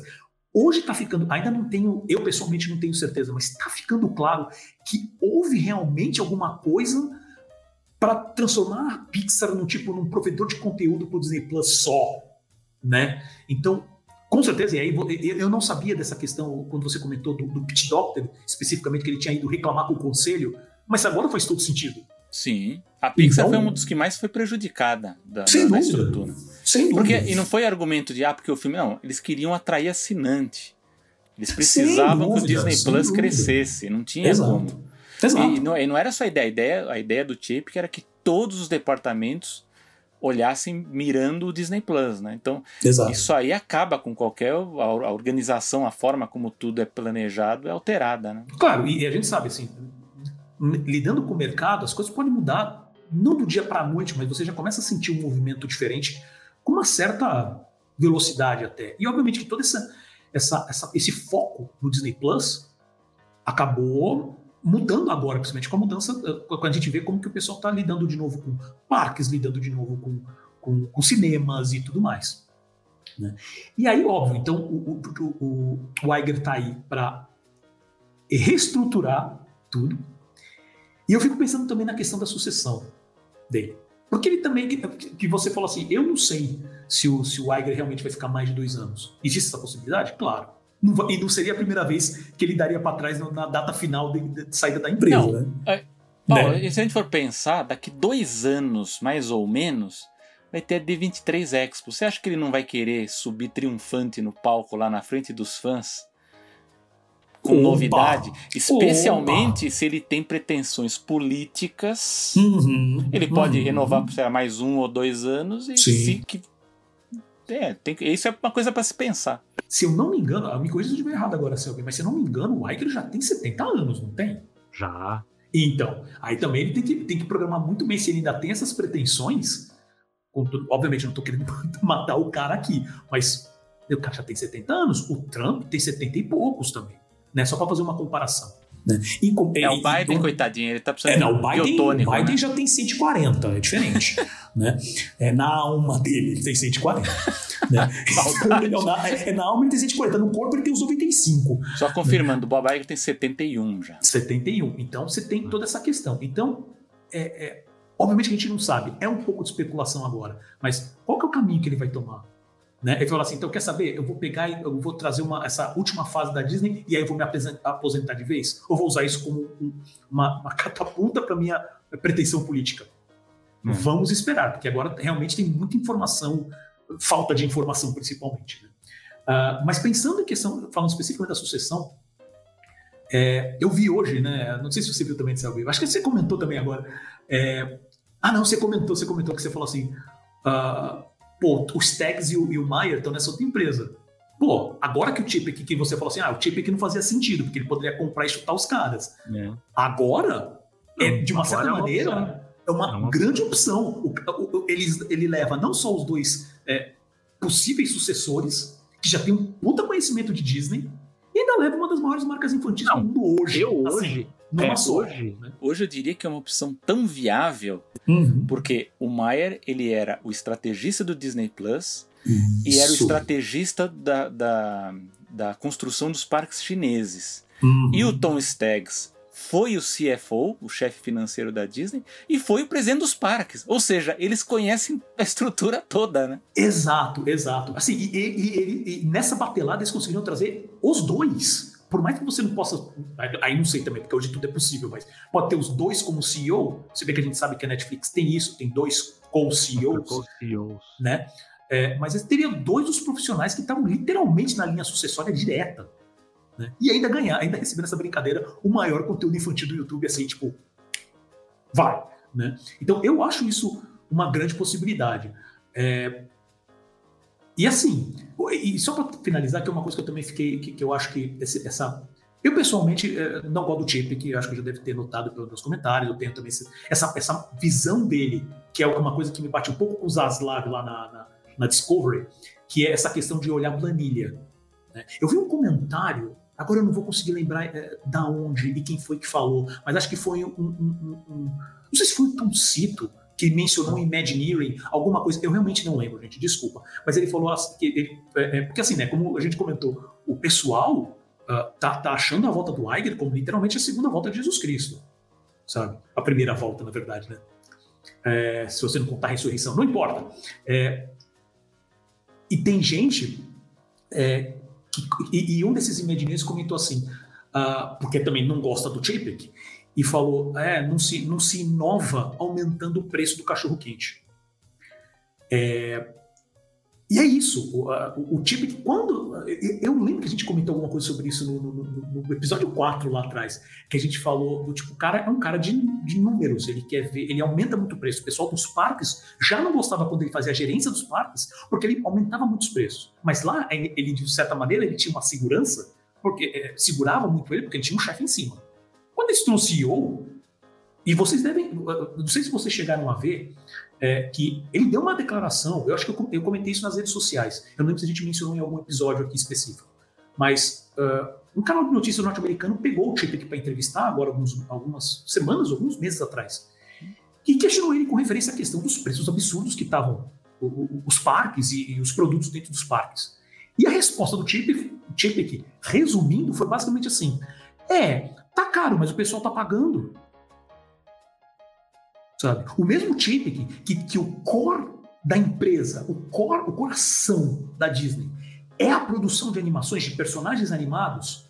Algumas semanas atrás teve a pachorra de dizer que não tem que, que os pais eh, não gostam de animação porque eles só veem animação com os filhos e quando os filhos vão dormir eles querem ver qualquer coisa menos animação. Esse era o cara, que, obviamente que eu estou falando agora em questões é, é, de relações públicas, né, a questão dessa, da, da imagem que ele projeta também para os outros, mas esse era o cara que falava da maior empresa produtora de animação hoje, teoricamente, do mundo. Sabe? Então, e novamente, eu não gosto do cara, como eu acabei de dizer, mas eu acho que ele levou é, é, eu acho que ele não está sozinho em todos esses problemas que a Disney está enfrentando agora. E eu vou dar só um exemplo para passar para o Selby. É, as ações da Disney atingiram agora, né, atingiram o último, o, o, a sexta-feira antes do anúncio do, da volta do Iger, atingiu o, menor preço em dois anos. Tá? Foi um dos menores preços da, da, dos últimos cinco, seis anos. Não foi o menor, mas foi o menor dos últimos dois anos. Com a entrada do, do, do Iger, a, as ações valorizaram pra caramba. Ela saiu de 91, 91 dólares e alguns centavos para 100 dólares no dia seguinte. E agora está tá ficando ali na base dos 98, 97. O que o, o, o, mercado mostrando, né, os investidores mostrando que foi uma boa decisão. Mas é, é aquele negócio também, o tal do, do mercado, eu coloco entre aspas gigantesco aqui, costuma ter uma memória meio curta. Porque o pessoal esquece que o, o momento que a Disney teve a maior alta de ações na sua história foi na gestão Chapek em meio de, é, em meio de 2001, que atingiu 190, é, deixa eu até pegar aqui, atingiu 197,16 dólares em 12 de março de 2021, em plena pandemia. A gente até chegou, eu, eu acho que fui um deles, cheguei a reclamar. A gente teve episódio também falando disso, falando de, poxa, tá nessa situação, parques fechados, os caras estão pagando bônus, bônus monstruosos, estão uh, ah, pegando empréstimos, né? O Selby mesmo colocou, falou, cara, muito desse processo também é um processo que já vinha acontecendo, então ele foi só finalizado. O que eu entendo também, mas acho que não, não dá, não, não, justifica totalmente. Né? Mas assim, no meio da pandemia, março de 2021, foi o momento que as, as ações da Disney atingiram o maior número da história. Então também fica colocando só porque, cara, ele foi. Ele vai ser considerado, isso não tem como escapar, ele vai ser o pior, pelo menos até o momento, né? O pior CEO da história da Disney ficou o quê? Três uhum. anos, né? Olha, você sabe que o Eisner tinha essa fama no finalzinho, né? Embora ele tenha então, ficado é, mas o Eisner muito teve tempo, 10 né? anos, né? Teve é. 10 anos de só sucesso. Ele teve muito mais e teve também o Ron Miller, né? Que era o genro que saiu muito criticado também, né? Eu acho que o Chip que ele acaba superando. Não, é. Assim, é. Até por questão de tempo mesmo, é, né? Eu, sabe? não, é, é, ele teve as coisas aconteceram muito rápido e numa intensidade muito grande. Sem dúvida. Sem é, dúvida. Aliás, eu vou aproveitar para. Muita gente deve ter que não conhece essa, essa relação que eu falei lá no início do animação Bob Iger calça branca, né? Foi porque o Bob Iger teve que passar por um media training muito grande, porque no começo ele era um cara que, digamos, não era muito bom de comunicação. Inclusive, no próprio modo de se apresentar, tal, ele era muito frio. E aí teve essa brincadeira porque ele começou a aparecer de calça branca, de camisa, né, mais chamativa, né? Começou a sorrir mais, falou. E de fato ele ele ele se tornou eu digo que ele é o, provavelmente o CEO mais político que a Disney já teve. Que ele faz isso de uma forma brilhante, ele consegue sair de, de muitas situações que, que outro diretor, outro presidente não, não faria dessa forma. Eu quero dizer que é uma obrigação o CEO ser carismático? Não, não, não é. Não, não posso acusar o Bob Chapek por esse problema. Agora, o CEO ele tem que ser empático. Esse, esse, é, um, esse é um problema. Por exemplo, na pandemia, o Josh Damaro, né, que é um desses que são está tá sendo cotado, que eu acho que ele precisa ainda ser testado por foi, um, foi um profissional que ele, ele ganhou promoções muito rápido, ele não passou muito tempo em cada cargo, acho que ele precisava ficar mais tempo. Mas eu lembro que na pandemia aparecia muitas fotos e vídeos dele falando com os cast members, perguntando se eles estavam bem, se eles estavam precisando de alguma coisa. Então há uma imagem que o, que o executivo constrói que faz com que essa imagem dele acabe sendo muito positiva. O Chapek ele ele estava tentando, ele estava num processo de para melhorar, tentou lá com o Geoffrey Morel, que foi aquele executivo lá de comunicação e crise, e o próprio cara acabou sendo demitido porque o que colocou ele enrascada com o negócio da Flórida lá com o caso do Ron DeSantis. É, nos próprios memorandos ele usava uma linguagem que não é muito comum em, em, em mensagens divulgadas para Disney, tem uma, um, um linguajar muito próprio de para anunciar certas coisas. E aí quando ele fala, por exemplo, dos visitantes e o, o Paulo lembrou bem que ele fala, ah, tá caro, mas as pessoas estão pagando, né? É, eu digo que o Chapek ele foi vítima de suas próprias palavras, porque uma da, da, das frases que ele mais repetiu nos últimos meses, quando perguntavam justamente sobre reajuste de, de assinatura no Disney Plus, o reajuste de preços nos parques, nos hotéis, enfim, dos produtos da Disney, uma das respostas dele era: quem vai, quem vai decidir o destino da Disney é o consumidor. Se ele quiser, se ele, se ele quiser comprar, ele vai comprar, se ele não quiser, não vai. E o mercado deu essa resposta para o próprio Chapek. Né? O mercado não quis consumir a Disney do Bob Chapek e ele acabou sendo consumido. Agora, há uma coisa interessante, se a gente for parar para pensar do ponto de vista de mercado, foi interessante você falar das ações, porque isso eu conversei com alguns amigos nesses últimos dois dias, isso me tomou muito tempo, inclusive, porque há um perigo das ações da Disney ficarem abaixo dos 100 dólares. Inclusive, há um buchicho, né? Não foi discutido isso na imprensa, de que uma das razões para o conselho da Disney ter feito a reunião de emergência é, não foi por conta de, pelo menos é o que se sabe, não foi por conta de um investidor ativista, né? Que a gente sabe que a Disney tem um, que é o David Loeb, né? Aquele do fundo que o cara pagou, comprou um bilhão de ações da Disney e o cara pressiona. Inclusive ele foi, ele foi aquele que pressionou a Disney para pegar os dividendos e transformar em, em, em custo de produção de filmes para o streaming.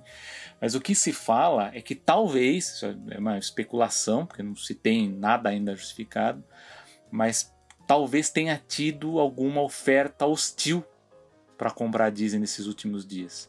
Hum, isso eu não Se fala, então, é, especulam que pode ter sido talvez a Amazon, alguma grande empresa que tentou alguma coisa, algum movimento e o conselho apertou o botão do pânico e resolveu mudar. Essa é uma, é uma especulação que cresceu muito assim nas últimas 36 horas. Cara, crescendo muda, muito de. Muda muita então, coisa assim. Caraca. Então, por isso que falam que não será uma surpresa se dentro dessa política do Chapek de, de arrumar a casa não esteja. Já fosse preparado para a é. venda. É. Então, não só para. Não, não é uma venda, mas assim, ele, ele provavelmente vai preparar a Disney para alguma aquisição estratégica que muito ah, poderia ser, por exemplo, tá. até o da Candle Media para trazer os caras lá, o Mayer, uhum. poderia ser, mas assim, o que mais se fala, tem gente que fala Netflix, outras, mas uh, o, o, o, que se tem falado muito assim nas no, nos bastidores é que talvez o Iger inicie conversas com a Apple para uma fusão. Pode ser, pode ser que isso aconteça. Uma fusão com, não com Netflix, não com Amazon, mas com alguma empresa de tecnologia. Por quê?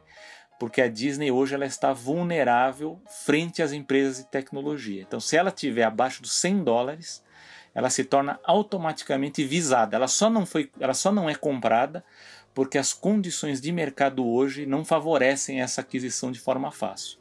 Se a economia estivesse bombando, talvez uma dessas grandes empresas tivesse essa os dentes para agir, mas é uma especulação. Só estamos sim, especulando. Sim, né? sim, sim. Não, é, é, engraçado porque eu ouvi um podcast esses dias uh, chamado The Town. Quem quiser hum. é, procurar, eu escuto pelo Apple Podcasts.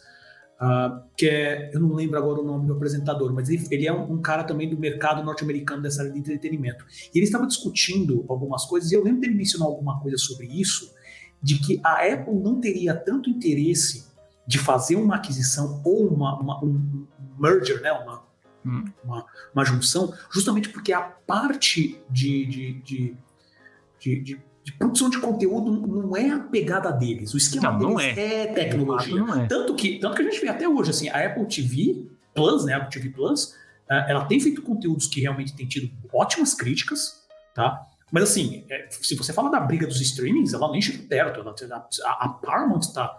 A Paramount Plus, que, que é a Paramount Plus, tá, a gente sabe que tá abaixo, ainda assim tá alguns milhões de usuários na frente da Apple, sabe? E é um mercado, assim, a gente sabe que a Apple é focada hum. naquela parte de tecnologia. Eu entendo o seu ponto, só lembrando que eu vi esse gráfico esses dias. A Apple hoje, se eu não estou enganado, é uma das maiores, se não a maior a empresa mais de maior valor de mercado hoje tá? Eu vi uma comparação que tipo se juntar, tem que precisar juntar o Google, a Amazon e mais uma agora, não lembro qual, para comparar com o mesmo valor de 2 trilhões e é. não sei quanto lá que vale a, que vale a Apple. Então, uh, eu entendo o teu ponto sobre a questão da, da, fusão. Eu não sei se a Apple, mas assim também, a gente já foi impressionado, a gente já, já foi impactado e ficou impressionado com outras coisas. Não, a mas Fox, a compra da Fox por muito tempo. Exatamente. Não se falava que não, não faria sentido, né? É, exatamente. Mas, assim, mas eu acho que essa especulação ocorre porque o Iger já tinha dado entrevistas falando sobre isso, né? Uhum, que ele, uhum. ele tinha interesse em iniciar conversas com a Lógico que isso é uma muito mais vantagem para a Disney do que para a Apple, lógico. Né? Claro. Mas é porque a Disney, do jeito que ela está hoje, como ela, o, o, o, grande problema é que isso é interessante se, se, se o pessoal aqui que acompanha a gente for rever os episódios antigos, é porque havia uma perspectiva de que o streaming era um pote de ouro, né? Que a coisa Exatamente. dali ia transformar os grandes estúdios em empresas de tecnologia dali só que os custos de produção para manter não só a manutenção do sistema, mas os, o acervo, ele é muito alto. Tanto é que o, os próprios analistas que estavam discutindo o streaming, eles falam, por exemplo, muitos investidores acabaram trocando streaming por sport betting, né? Aquelas apostas ah, esportivas sim. que virou o hype. A moda da vez é sim. essa, né?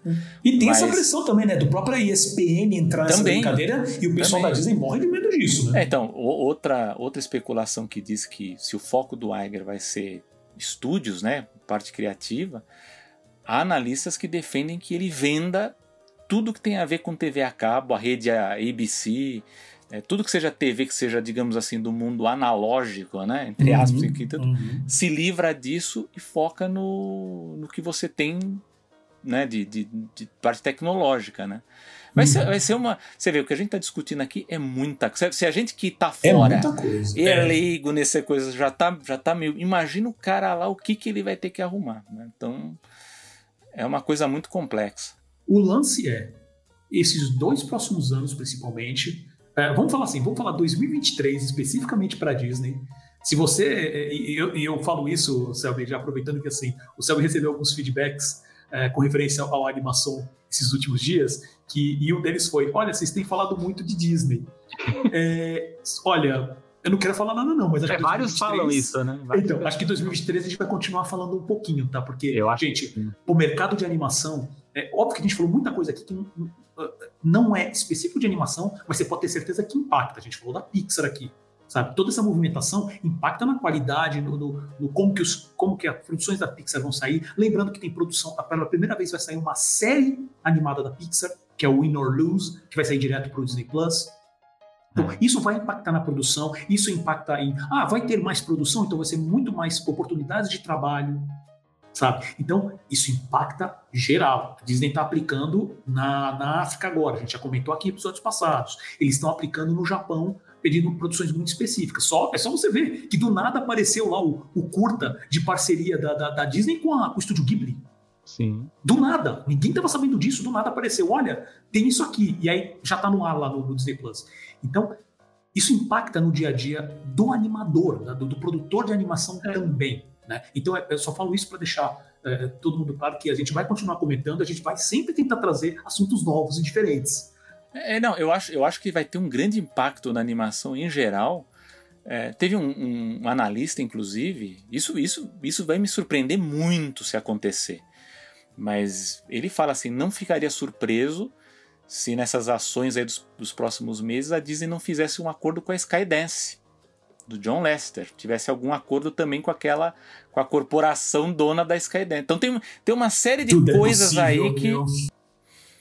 porque assim, se o Bob Iger voltou, que já é uma surpresa, imagina o que está aí no horizonte. É, só lembrar, e, é, não sei se você vai querer comentar mais alguma coisa, mas para encerrar, mas é, é, que eu lembrei também da, da, da toda a conversa sobre a, a, a compra da Pixar. É. Lembra que assim o, o, o, o Eisner tava querendo comprar a Pixar e o Steve Jobs não queria ver ele pintado de ouro.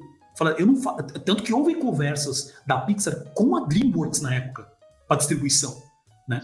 Então, quando realmente teve todo o processo lá do, do o clássico processo do, do, foi do Save Disney, né? Foi da época do Save é. Disney, né? que removeu 2005. é 2005 que removeu o, o, o Michael Eisner. Uh, Cara, quando entrou, quando o Iger foi escolhido e entrou, a primeira coisa que o Iger quis fazer, falou assim, Steve Jobs, vem cá. Topa conversar comigo agora? O, o, o, Jobs falou, não, com você eu converso.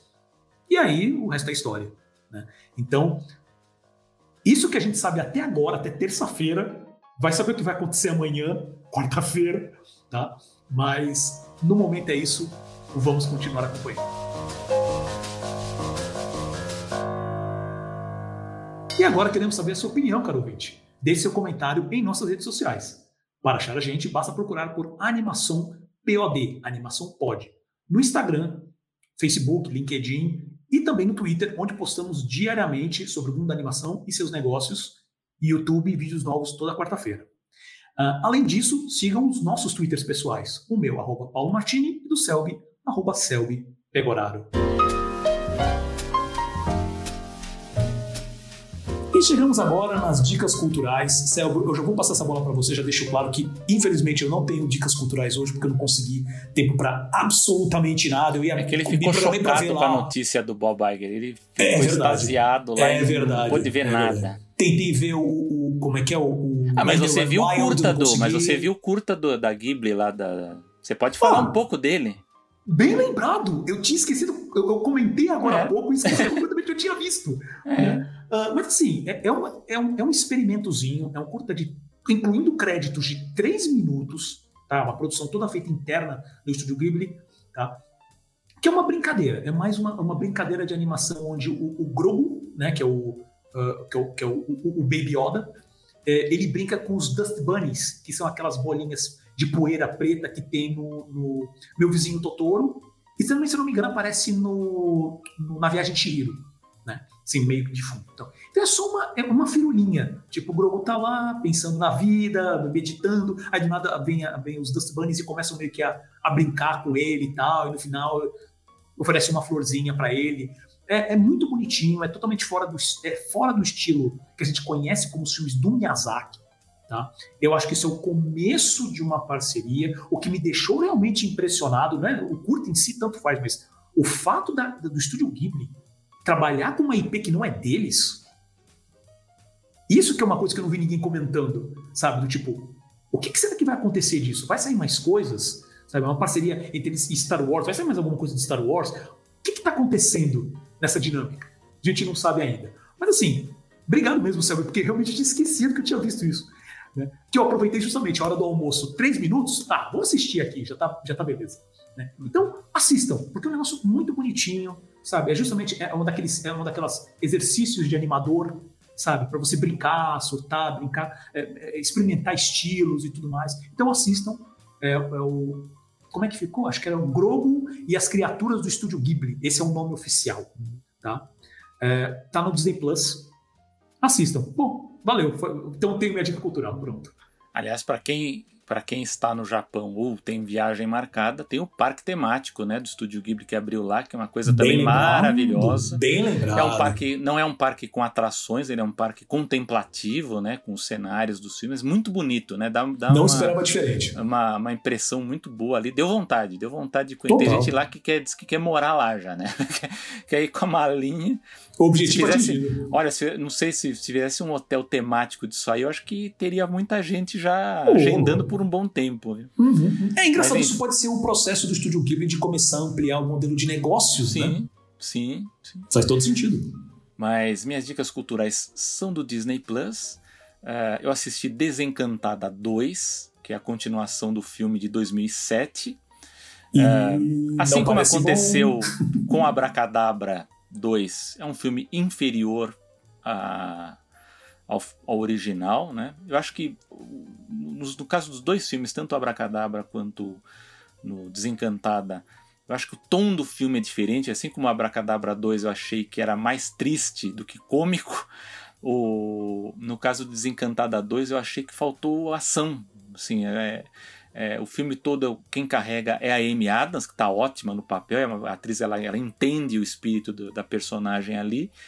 Mas eu achei muito bobo, assim, é muito, é muito em cima do, do, do assim, da, da, narrativa da Cinderela, né? Eles brincam muito com isso no filme, mas assim, no que assim, do que tange especificamente a animação, eu fiquei meio decepcionado. Hum, não, não em si com a, com a qualidade técnica, porque eu sei que muita gente boa trabalhou no filme, mas eu acho que o filme não ofereceu material bom para que os animadores trabalhassem. Então, assim, a, a, aquela dúvida que muita gente tem, ah, não tem animação nos trailers, né? Não mostra. Não mostra porque não tem ação propriamente dos personagens. Eles estão ali basicamente. Tem algumas coisas bonitas, mas elas são bem pontuais. Mas os personagens estão aparecem ali preocupados ou estão conversando, fazendo um diálogo né, alarmado sobre alguma coisa, mas não tem nenhum grande destaque na, na, na, na parte de animação, não. Assim, tá bem inferior ao que, ao que foi no original com o James Baxter, no caso, né, que foi no, no primeiro filme, que foi, foi a parte de direção dele. Eu acho, inclusive, que os animadores, pelo menos ficou a impressão que no original tiveram mais tempo até para desenvolver e para animar. Aqui parecia um pouquinho mais corrido, assim, sem muito tempo, mas eu acho que o problema foi mesmo o material de origem. Mas, para quem tem curiosidade, assista o Desencantada 2. E tem o documentário do Mickey Mouse, que também é interessante, só que eu achei um pouco truncado, porque ele não é cronológico. Eu acho que ele também mistura assuntos também que poderia a discussão poderia ser mais aprofundada. Então, eu não sei se ou você fala da evolução estética do Mickey, né?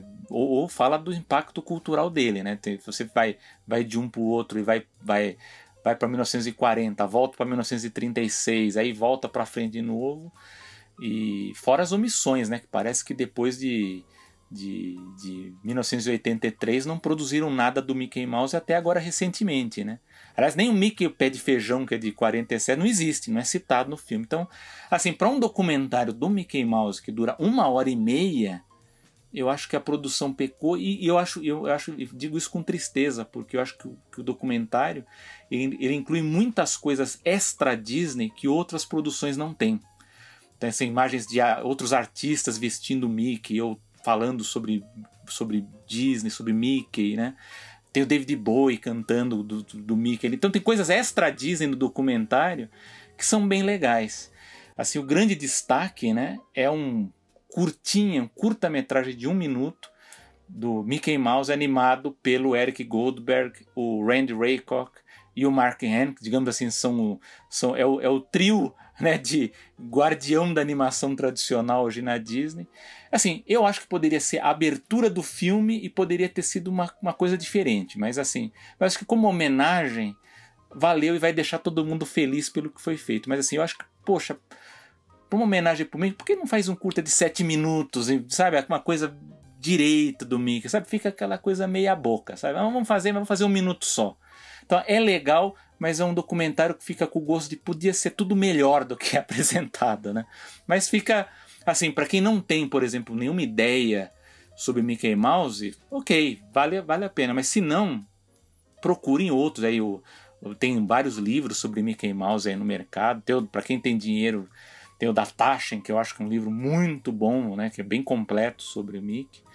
Mas assim, são coisas para distrair, mas poderia ser melhor, né? Então fica aí, ó, Desencantada 2 e o Mickey Mouse como dicas culturais, assim, com crítica, né? Assim, com, com um pé atrás, né? Assistam, mas tem coisa melhor para ver. É. Não, perfeito. Só, só te aproveitar para fazer uma, uma, uma, um comentário e uma pergunta. Esse curta que você falou do Mickey de um minuto, a gente compartilhou nas redes sociais do Animação. Se hum. não me engano, só foi no Twitter. Tá? É. Então siga a gente lá, né? arroba animaçãopod.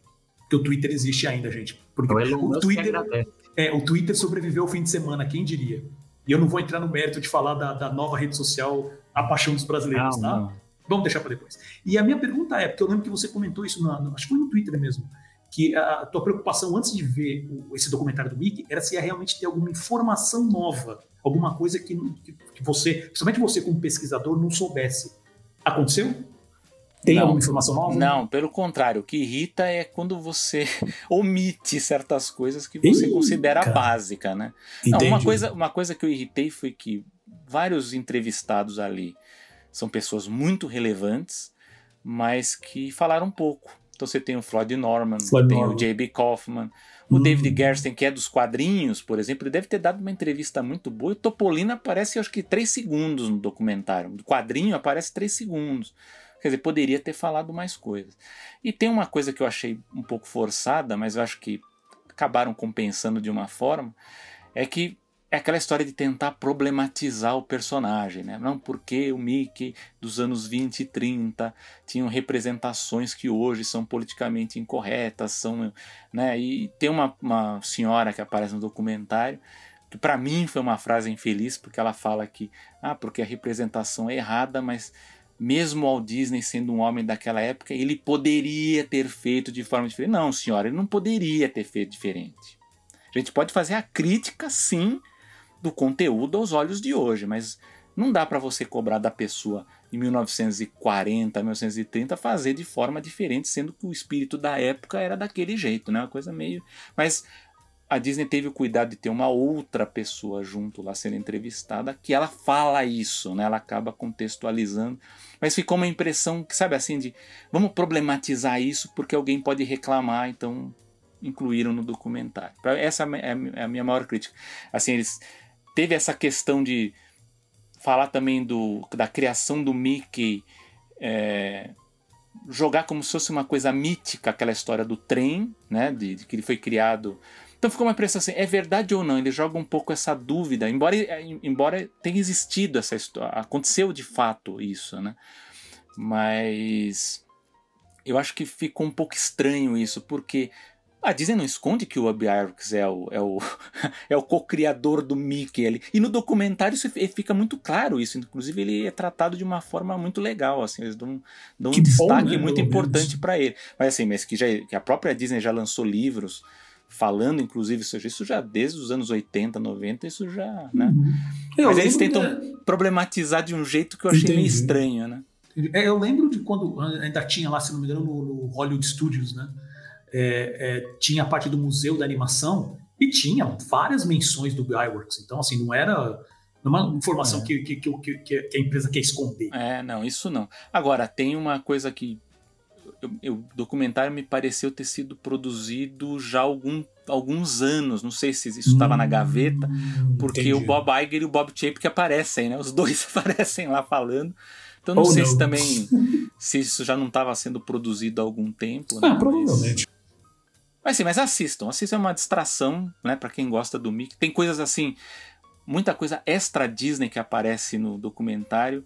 É legal, inclusive fotos da invasão dos hippies na Disneylandia, que é muito legal e acho que é a primeira vez que eu vi isso num documentário da Disney. Então, vale Bacana. a pena. Boa. E chegamos ao fim de mais uma animação. Sabe, meu amigo, algum comentário final? Desejo boa sorte ao Bob Iger e boa vida ao Bob Chapek, né? Porque vamos precisar os dois, né? boa vida o Chapek não vai deixar de ter, agora ele vai ficar, vai, por causa de várias coisas no contrato, ele vai ficar quietinho durante um Olha, tempo. geralmente esses CEOs, quando eles deixam os caras, eles querem investir em startups, em coisas... Ô, Tchê, porque o animação está aberto aqui, invista aqui no animação. Oi. Tá precisando de sempre, ajuda. Se, não te conheço, mas sempre gostei de você, Chapek. É, não, então, não escute tá episódios antigos não, só, só começa a escutar a partir de agora, tá? É. Então... Então, beleza. Eu quero só finalizar fazendo um comentário justamente é, uma notícia triste que aconteceu nos últimos dias, que foi o falecimento do Kevin Conroy, né, que é o, a uhum. voz, a voz do Batman, que eu considero uma das melhores uh, versões do Batman na história, que é ó, a série animada da década de 90, o Batman Animated Series, né, que ele infelizmente faleceu, faleceu novo, com 50 e poucos anos, uhum. né, que eu sempre gostei, é uma das minhas séries uh, animadas favoritas. É, acredito que o Selby também, a gente já comentou sobre ela em outros episódios, né, e uh, o Kevin Conroy também se tornou uma, uma força, né, uma, uma ótima uma representação da, da, da, comunidade LGBTQIA+. Faz pouco tempo que ele realmente, como usava esse termo, né, antigamente saiu do armário oficialmente, e, e, e, ele foi uma das pessoas, porque assim, hoje, hoje em dia a gente fica meio com medo de saber uh, os nossos ídolos, pelo menos, uh, sempre descobrir alguma besteira sobre eles, né, alguma, alguma coisa que eles erraram. Né. Pode ser um, um, um processo não muito bom, mas... Uh, sabe, a gente está. Acho que sente falta muito hoje em dia de, de boas, boas pessoas, boas pessoas, não, boas, uh, bons exemplos. Né? E foi muito interessante saber que o falecimento dele, assim, Eu só, eu só, li coisa, gente falando quanto ele era uma pessoa carinhosa, atenciosa, o quanto que ele se, se importava com o Batman, que ele, sabe, ele tomou aquilo como uma, um grande trabalho da vida dele, ele não ficou com aquela briga de que já aconteceu com o próprio Leonard Nimoy, né? Tipo assim, eu sou Spock, não sou Spock. Isso geraram dois livros com esses nomes. Né? Ele sempre teve muito carinho pelo personagem, vários animadores, inclusive mais para frente das séries como Liga da Justiça, onde ele sempre participava em algum momento, ele ajudava, ele chegou a dublar jogos também de videogame e, sabe, a opinião geral é que ele era realmente o amor de pessoa que ele mostrava que era. Então, é, me deixou muito triste, cara, essa notícia e só queria fazer essa nota porque realmente é uma coisa que me impactou uh, bastante. Então, okay. é isso. Agradecimentos ao Gustavo Pinheiro, edição de som e design, Bruno Fernandes, produtor de conteúdo e mídias sociais, Ana Martini, direção e edição de vídeo, uh, aos nossos apoiadores Renan Frade, Regina Martini e Fábio Marino, a você, caro ouvinte, que nos ouve e prestigia a cada edição, e claro, a meu amigo de bancada, Selby Pegoraro. Eu sou Paulo Martini. E eu sou o Selby Pegoraro. E a gente se vê no próximo episódio, o último dessa temporada, que a gente vai gravar na live dia 6 de dezembro, às 6 da tarde, também conhecido como 18 horas. Não esqueça. Até o próximo episódio. Até a próxima.